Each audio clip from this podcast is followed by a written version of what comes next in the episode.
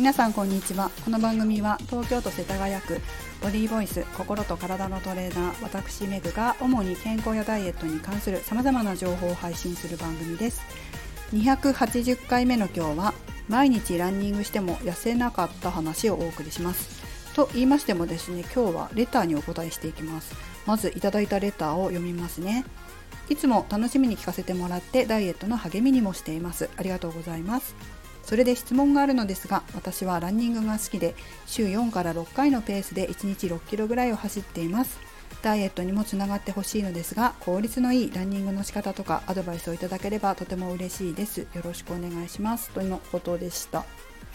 えもしかすると他のトレーナーさんにこの質問したらズバッと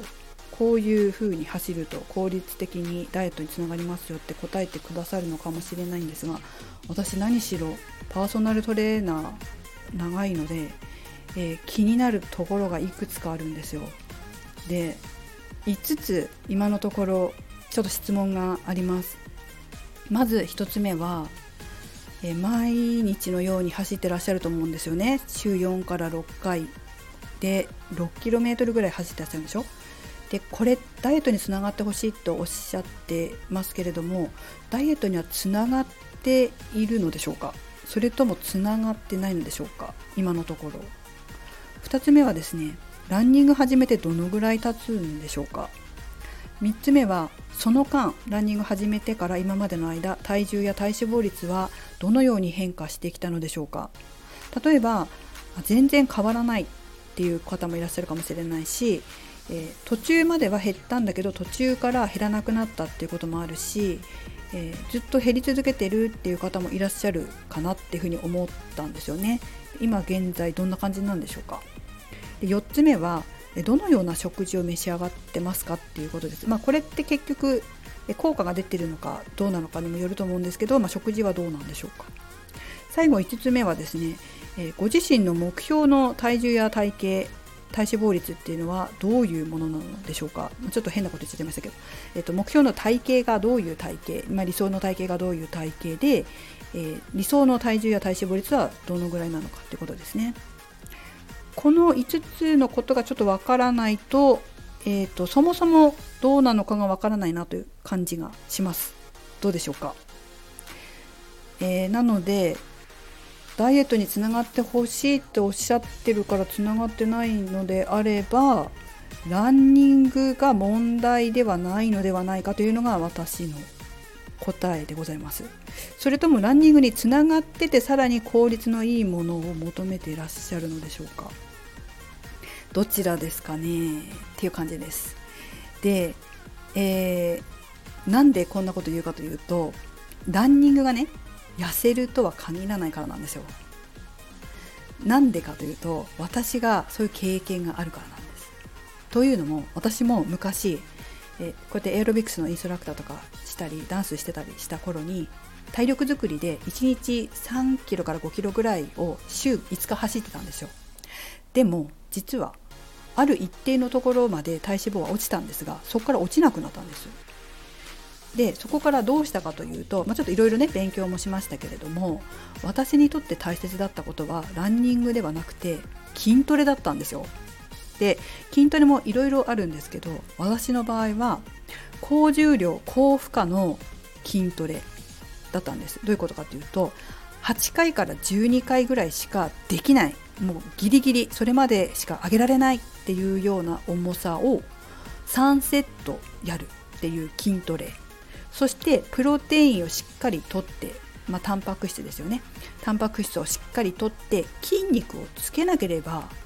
そもそも痩せるために必要な筋肉がなかったので筋トレとタンパク質がすごい重要だったんですよ私の場合。筋肉がないとやっぱりね痩せにくいんですよ。ちゃんと体脂肪率を減らそうと思ったら。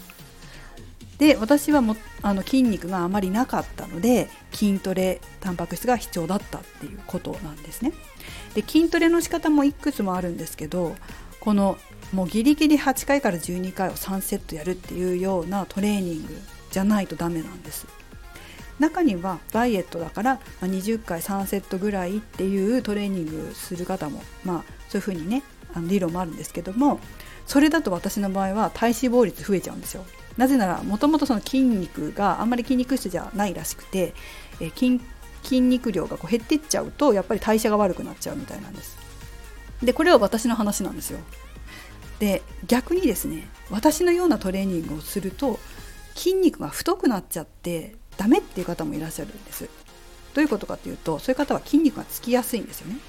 そうすると走っただけで筋肉がついちゃうんですよそういう方って。女の人でも。この場合筋肉もやはり体重になってしまうので、まあ、理想の体重とか体型がある場合はその筋肉太くしたくないわけですよ。まあ、そのいう時はウォーキングしてもらったりとか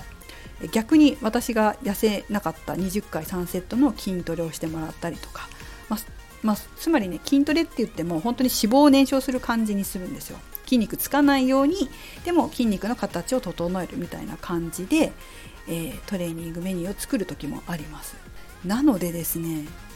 ご自身がどういうタイプなのかどういう筋肉の持ち主なのかっていうのが分かった方が私分かりやすいなというふうに思いました。しかももう一つあってえランニングすることで理想の体型になるかっていうのもあるあるんですよ。そのランニング体型とかランニングって同じ筋肉使うじゃないですか。エアロビクスとかもそうですけど同じ筋肉を使うとやっぱそこの筋肉発達するんですよね。で私エアロビクスあんまりもうやらやらないというか遊び程度にしかやらないのはエアロ体型になりたくないんですよ。なんかちょっと理想の体型があってやっぱちょっと美容系の体型、まあ、モデルさんの体型みたいなのが私は今はいいなっていうふうに思ってるからこう足太くしたくないっていうのがあるのであんまりこうそういう運動はしないようにしてるんです。足に筋肉つきすぎてしまうような。昔アクアビクスをやってたんです。アクアビクスもやってたんですけど、まあ、エアロビクスみたいなのもやってましたけどめちゃくちゃ足太かったんですよ。もうズボンが途中でこう止まっちゃうぐらい。あとちょっとあのスクワットとかもすごい重い重さでももの前側鍛えてたりとかしたので、まあ、そういった影響もあるんじゃないかなと思いますけどちょっとあの体型はちょっと理想的ではないのであの私はやらない今はやらないようにしているんですけれどもだからランニングをすることで理想の体型になるのかどうかっていうのも結構重要かなと思います。ということでですね、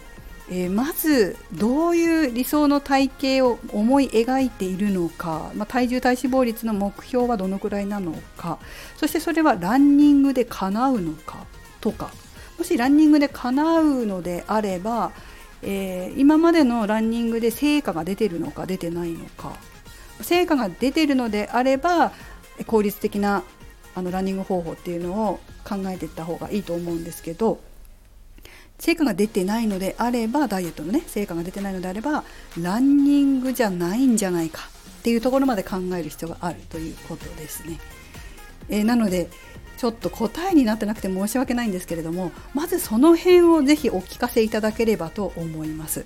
え皆さんこれを聞いてくださってる方もですねぜひその辺もまず考えてもらえたらなと思います本当にね結構みんな考えてないんですよどういう体型になりたいかとかってえ前もちょっと話したと思うんですけどある程度体脂肪率が減って30%切ってきたら20%台になってきたら今度理想の体型その理想の体型作りの方に行ってボディメイキングしてった方が楽しいですよダイエット理想の体型に近づくようにトレーニングしたりとかしてった方がワクワクして楽しくダイエットできるかなって思います。うんそうなのよね。私もすごい失敗したことがあったんでよくわかるんですけど、まあ、その筋トレもねやりすぎてた時期があってめちゃくちゃ胸板が熱くなってしまったりとか、えーと、お腹を割りたくなかっ